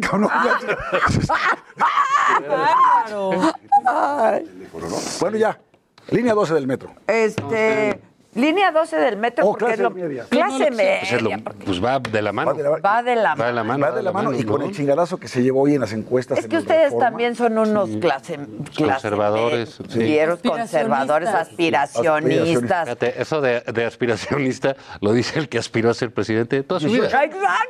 No, ¿Qué no, tiene de 18, malo aspirar? Además, no hay ofensa más grande que le puedes hacer a un ser humano, al que quieras, Que le digas una no tengas aspiraciones, cabrón. Entonces, ¿qué quieres que, qué Oye, quieres ¿por qué no que moderas sea? tu Y las lenguaje? definiciones que ¿Qué están dando que sea? en redes. No, ¿qué tal? O sea, está, porque Estefanía Veloz dijo, aspiracionista es ese que está pagando el coche, paga la renta pues sí. y tiene créditos. Pues sí. Pues, Pues, Pues todos. Pues todos. No, Esa es a lo que se Traes tu aspira. vaso como si hubieras pasado por tu atole. No, pasé por un café porque si te esperas a que te den aquí Pero- algo, Aquí afuera con la de los fuera de vergüenza, no, te da ni madre. Aquí ¿no? no hay nada. Entonces, hice mi este café. Tú muy mi bien. café. Por cierto, a ver Y si del Heraldo, gracias al. Heraldo. No pagan, pero café sí hay. agua. Ya que no nos pagan. Denle a esa, De denles agua, denles de su agua y denme a mí un Fíjate café. que además pocas cosas tan, definitorias de la clase media mexicana en su crecimiento desde los ¿Cómo 50 dijo? del año Pero pasado. además, los que quieren salir adelante. Pues sí. O sea, pues. Bueno, lo dice él que viene de un pueblito de Tabasco Pero, que tenía unos Dios. abarrotes y él es presidente de México. Es la, claro, Hay es la pocas gran- aspiraciones es tan la clase medieras como ¿no? como ser presidente. Es la historia ¿No? de la mayoría de los mexicanos. ¿no? Bueno, por lo menos de, de, digamos, de la mitad del siglo XX para acá, sí, Pues sí, sí, lo es. señor. Pues es un esfuerzo. Tú estás mejor hoy que como estaban quizás tus papás. Sí. ¿no? Sí, sin Y duda. tus hijos seguramente van a hacer un esfuerzo por estar mejor que como estás tú. perdón, pero y eso que me odiaban mis papás. Pero además, nosotros hacemos un esfuerzo enorme porque nuestros hijos estén Claro, mejor que como por Claro. supuesto. Sí, Por pero no lo supuesto. toman en cuenta. Ingratos. Ingratos. noticias. ¡Qué Ingratos. Es que mira, no gana uno para vergüenzas. de verdad. No, pero ahí sí se equivocó, Gacho. Sí. Se equivocó, Bueno, no, Gacho. No, se equivocó, porque él tiene un concepto de, de, eh, del país de los 70s, de los 80s. Los 70s, en efecto, cuando empieza, eh, resurge toda esta parte del desarrollo estabilizador, se genera una clase media y hay una división ideológica muy fuerte. Porque está pues, el, el comunismo, los hippies, toda esta cosa, todos estos movimientos sociales y políticos muy fuertes. Y había en México pues una división muy clara, ¿no? Entre ciertas urbes, ¿no? Conservadoras, muy conservadoras, el Bajío. Puebla. Puebla, Sí, sí, claro. este, J- eh, Jalisco, ¿no? En Guadalajara, etcétera. donde Había movimientos de, pues, de ultraderecha realmente fuertes, ¿no? Entonces, él, ese México es el que trae. Para bien y para mal, ¿no? Entonces, él, él, él divide todo eso. Y en ese entonces empieza esa aspiración a salir a estudiar en el extranjero. Sí. En los 80, Sí, ¿no? Entonces, cuando empiezan a salir, a estudiar, y él dice, eso está mal. Él siempre ha dicho que está mal salir y que está mal viajar. Sí. Entonces, bueno, pues ve todas esas cosas que, que cualquier mexicano común o cualquier inglés Aspira. de clase Pues media o, cual- o pues cualquier claro. Aspiras a eso. de Egipto Cualquier estadounidense a salir. dices, Pero qué tal, dice, los que, los estudian en el ¿no? extranjero y no sé cuántas madres, ¿no? ¿Y a quién acaba de nombrar? Ramírez de la O, ¿y qué presume? Sus estudios en el extranjero. Pues sí. Y Arturo Herrera al Banco de México, ¿y qué presume? Sus estudios en el extranjero. A ver, por- sean tantito congruentes, Bueno, es que yo creo que equivoca el, el enemigo. Está viendo a, lo- a- a- a grupos de mexicanos Sí. Que no se meten en este rollo. Sí. Los ve como enemigos. Y son los que él sacó a votar. Exactamente.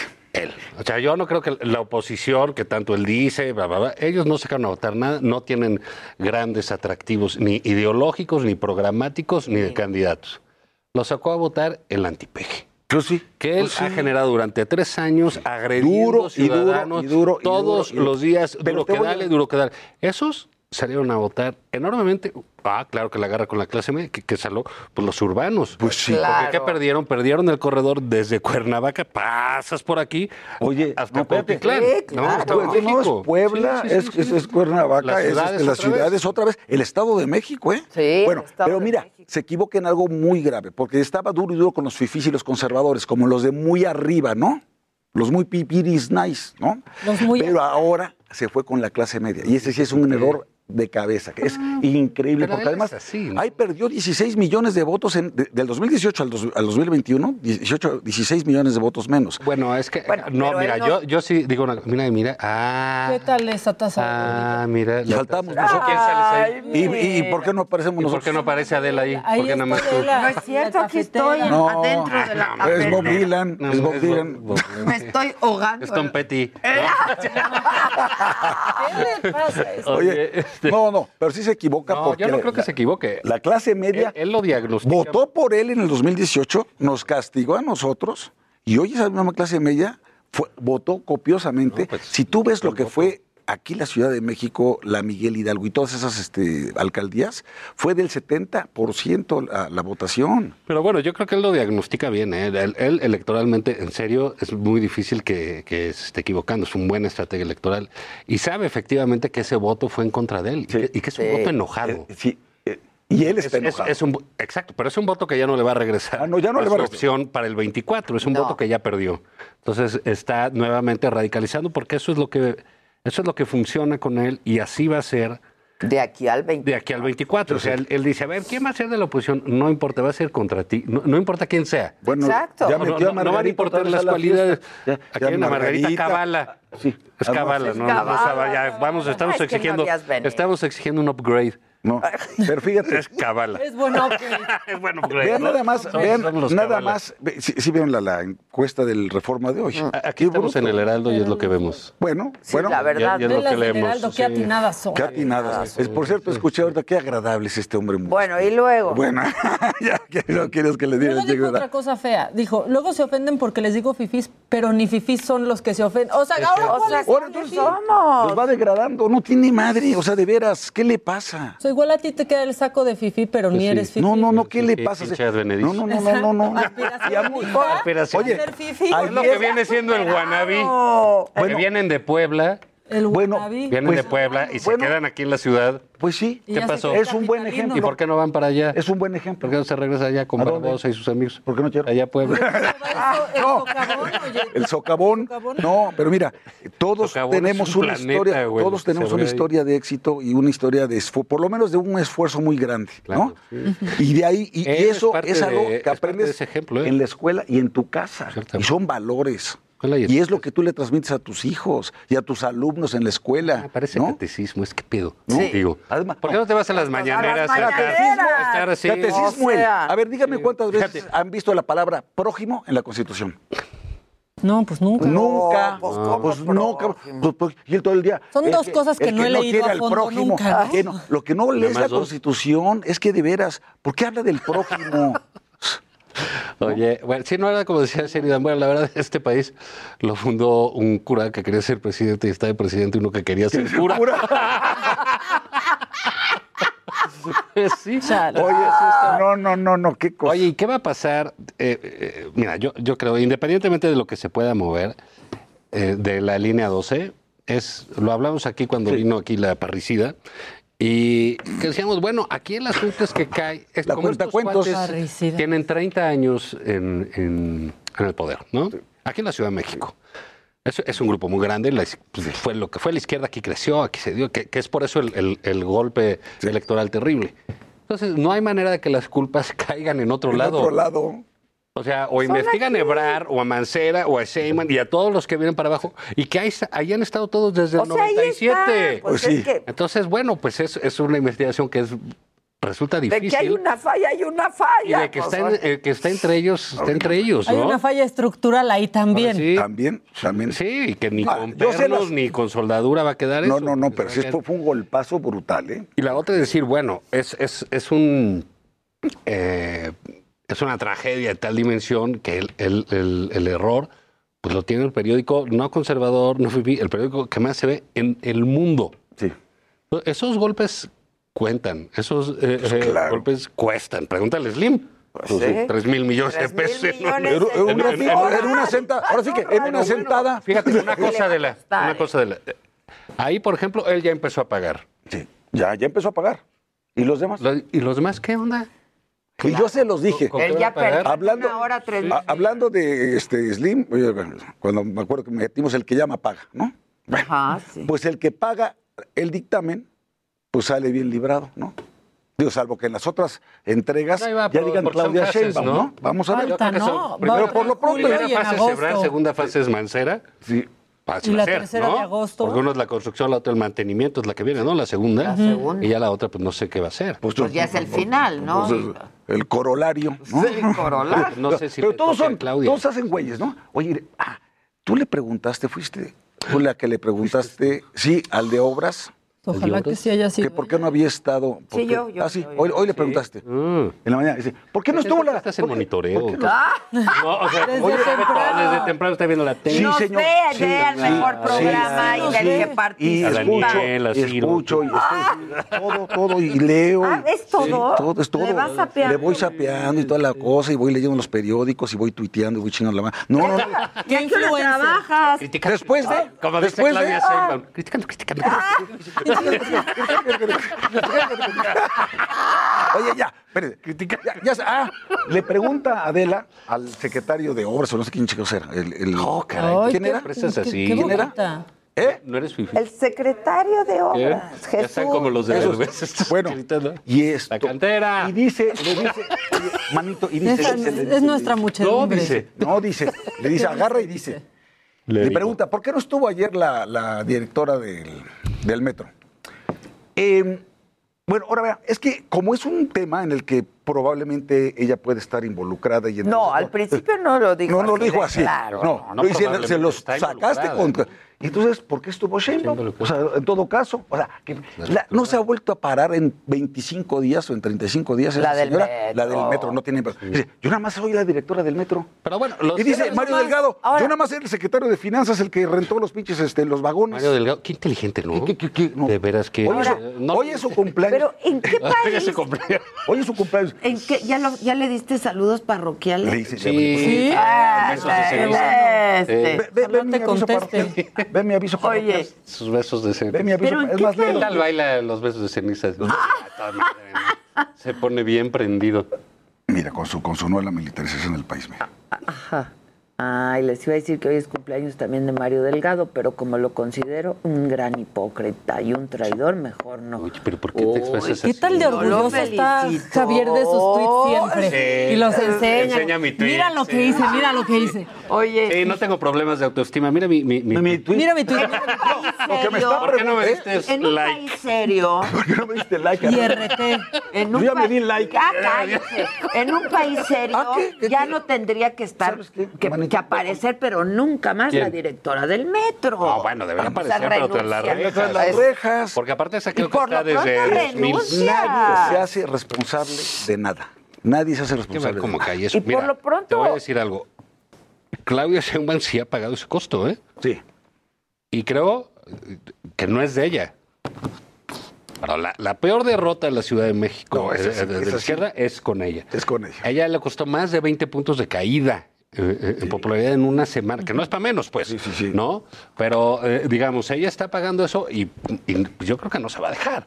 Pues no. Porque ahí están esa- esas eh, dos aspiraciones, aunque ya dijo el presidente que tienen para dar y para aventar. Sí. Pero parece que a Monreal, pues ya que les hizo la mala, ¿qué tal les jugó y les ganó la Cuauhtémoc? les No, dio no, gente no, aquí. Pero ¿qué tal se hacen? Se, hacen? Se llevan Oye, qué bien, qué bien. La, La chava, alcaldesa de, Sandra, de la ¿no? Cuauhtémoc. Sandra. Me impresionó. Cuevas? Muy buena. Mi alcaldesa. Es algo de la... Es mi alcaldesa porque yo vivo en la ¿También? Cuauhtémoc. ¿También? ¿También yo? A toda, bien lista. ¿Y esa qué? ¿De qué habló?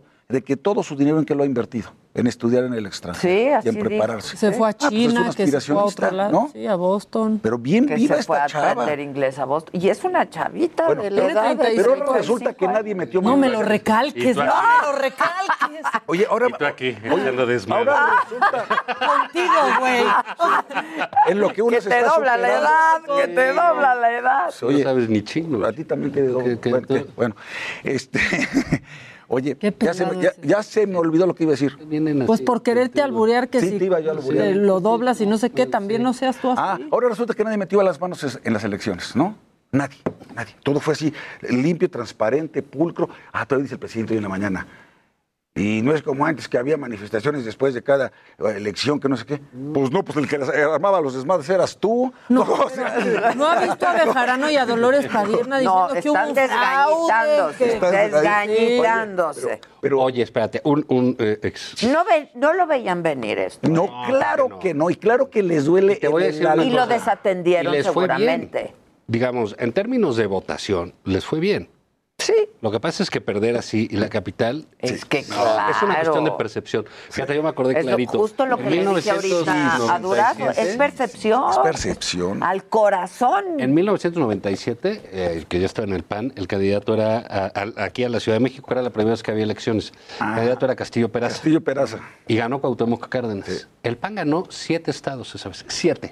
Que nunca había ganado, que fue una locura, siete estados. Pero perdió el DF y ganó ¿Cuál era la nota? ¿Sabes quién habló de los siete estados? Nadie. Nadie. Todo mundo de La nota es Aquí fue lo claro. mismo. La nota es la. Porque Es una caja de Desde el resonancia. tiempo de las legiones eh, romanas, etcétera, tomar la ciudad Sí. es ganar. Y donde además es el corazón ¿Y de qué- la izquierda y qué el hizo corazón López de Morena y el corazón de es el Morena. bastión ¿De qué ha vivido López Obrador? De la Ciudad de México. Claro. México. 30 Punto. años. Punto. Ahora, que no me tú. digan, que no me digan. El del país. Ya no vengan para Bueno, acá. Vieron, Puebla creció vieron, mucho. vieron lo que Está lo que- creciendo más de manera subterránea Sí. incluso. vieron ¿Qué tal el socavón de tu estado, eh? Ese es un mundo. Deja eso, ya, ya. bien, ¿Por qué no ahí quieres hablar del socavón? ¿Qué onda con Lo el que dijo socavón? Mario Zamora, lo que dijo Mario Zamora. ¿Quién es Mario Zamora? Mario Zamora era el candidato Zamorita. de la alianza para el gobierno de. ¿Quién era Ya Zamorita? deja de estar echando. Zamorita. Es un programa serio. Es un programa serio. Porque es que están te hicimos una pregunta y nos seguí Bueno, ignorando. Es que salía siempre No, es que lo que quiero decir de una cosa. y todo lo traía. A ver, a ver. En los estados Zamorita. tuvimos un fenómeno terrible Ah, la carabina que metió. Tan, tan, tan, tan. Ya. Tan, tan, tan, tan, tan. Carajo, ¿ves? Oye, mi hermano. No, nada más se va el Oye, mi hermano, te va a Ya, ya déjenme hablar. Lo que dijo Mario Zamora, candidato a la gubernatura por la Alianza en Sinaloa. ¿Café? ¿Sí? Vas a tirar. ¿Qué le pusieron el pinche ¿Qué café? traes Vas ahí? a, Bueno, no. vas a lastimar el mármol. Como que hombre. amarra. El mármol. Me dice, me, me dice el director, ¿y si es café lo que está tomando? Ay, como- Siéntense aquí y aguanten este un rato. Trae un paquete. Ay, cabrón, El pinche el Tonayán sabe chingar. Ya, sí, se, se me- Ese no huele, muy bien. Valiosísimos minutos que se están consumiendo de información. Bueno, el narco, claro que metió la mano en estas elecciones en los estados. Por supuesto que sí. Se lo pregunté En a Sinaloa. Durazo, ¿eh? Ah, ah, ¿y qué? Ay, ¿qué te dijo? ¿Y qué Durazo? No, de ninguna manera. No, si Ah, a él tenemos sí la mano invita, muy... a él sí A él lo sí lo invito. Pero no te pidamos otras no me piden actuaciones. Ah, oye, ¿y, qué tal? y le preguntan a, a- a Durazo hace rato, la propia Adela. Oye, ¿y cómo está eso de que la Guardia Civil ya se va al ejército? Se ha hecho unas bolas el cabrón, ¿verdad? Qué bonito le preguntaste. A ver, bueno, ¿pero es civil o es militar? Bueno, es que eh, ningún civil es capaz de manejar la Guardia Civil. Por eso se la quitaron a él, cabrón. Pues. Sobre todo... Ya le pegó la tacha también a Lozano, ¿no? Ya fuimos a desayunar a la Polar. Y, y- y ya El otro, día, el, otro día, el otro día iba yo al aeropuerto y, ¿y qué pasó ahí, pues, verdad? Sí, una foto de la polar. este salivando. No, pero, pero por supuesto que todo ese corredor del Pacífico, ¿m?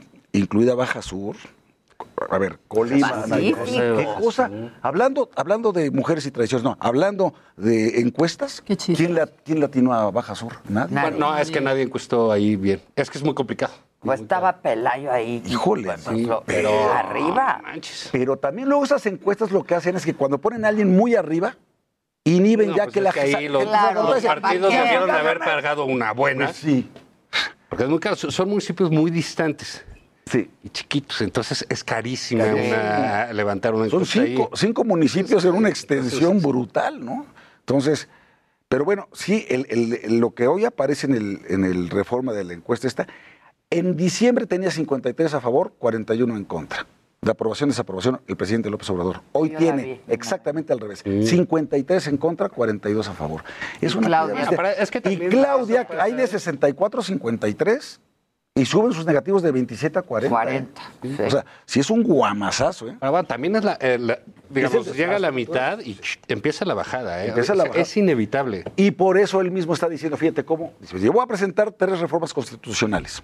Ya sé que no tengo mayoría calificada. Por fin entendió que es mayoría absoluta y calificada. Se tardó como dos semanas en entender. Bueno, Dos Que años. nos lo explicaba Porque diario. Dice que a él le Dos gusta años. decir simple. Sí. Sí. Mayoría simple. y simple o absoluta es la misma madre Por ya, eso, y la relativa es la que es menos de 50 y la Sí. bueno, ya. Todo es relativo. Total, que como sabe que no va a alcanzar la mayoría calificada, entonces, bueno, yo voy a presentar tres iniciativas de reforma constitucional, que es su facultad constitucional. Ah, y ya si no pasan, pues ya es bronca de la oposición. Y que se sepa quiénes Sí. fueron. Pues sí, Está bien, ¿eh? van a Sí. decir, así es la democracia. Así tiene que ser. Que Pues se así es el Parlamento. fueron, pues ¿Quieres sí. que la Guardia Nacional Además, sea mira, para estrictamente... cómo están las cosas, los que sean en contra, pues todo el mundo les va a aplaudir, Pues sí, ¿no? pues sí. Ahora, dime una cosa. Eh, ¿Tú fuiste plurinominal? Sí. No, no, no, no, no, no.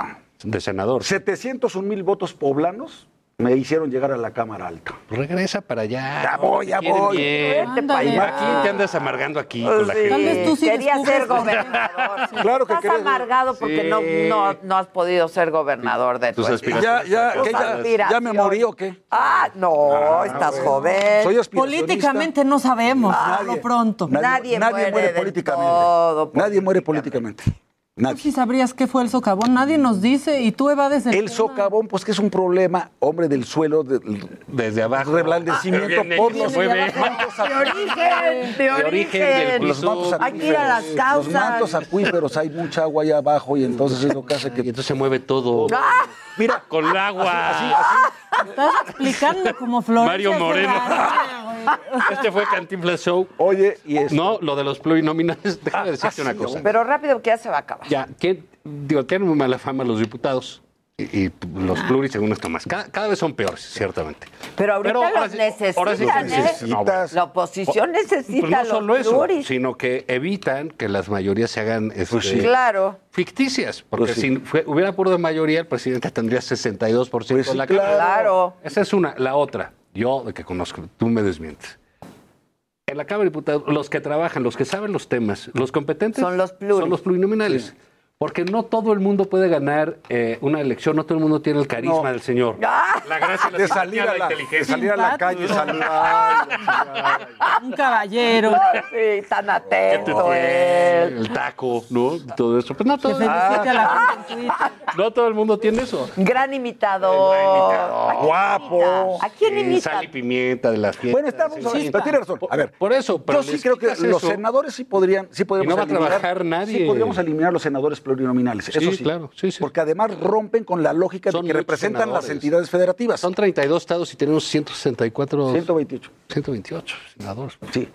Entonces, pero hay una lista que no representa a los estados de la. República. Hay una lista, ¿quién? ¿No? Adela. Pero sí podrías reducir el número serio de plurinominales en Cámara de Diputados. Mira, no eliminarlo. Adela la lista, ¿qué?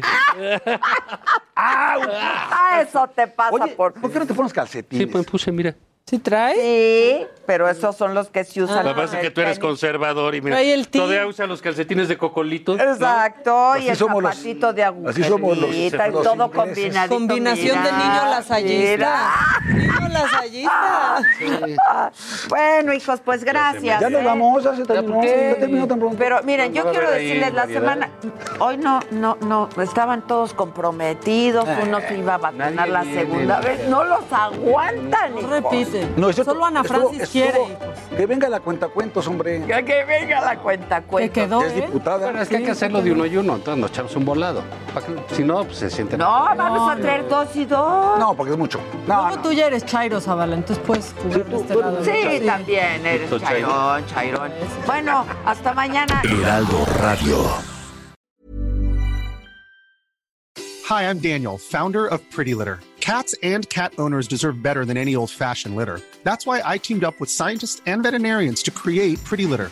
Its innovative crystal formula has superior odor control and weighs up to 80% less than clay litter. Pretty Litter even monitors health by changing colors to help detect early signs of potential illness. It's the world's smartest kitty litter. Go to prettylitter.com and use code ACAST for 20% off your first order and a free cat toy. Terms and conditions apply. See site for details.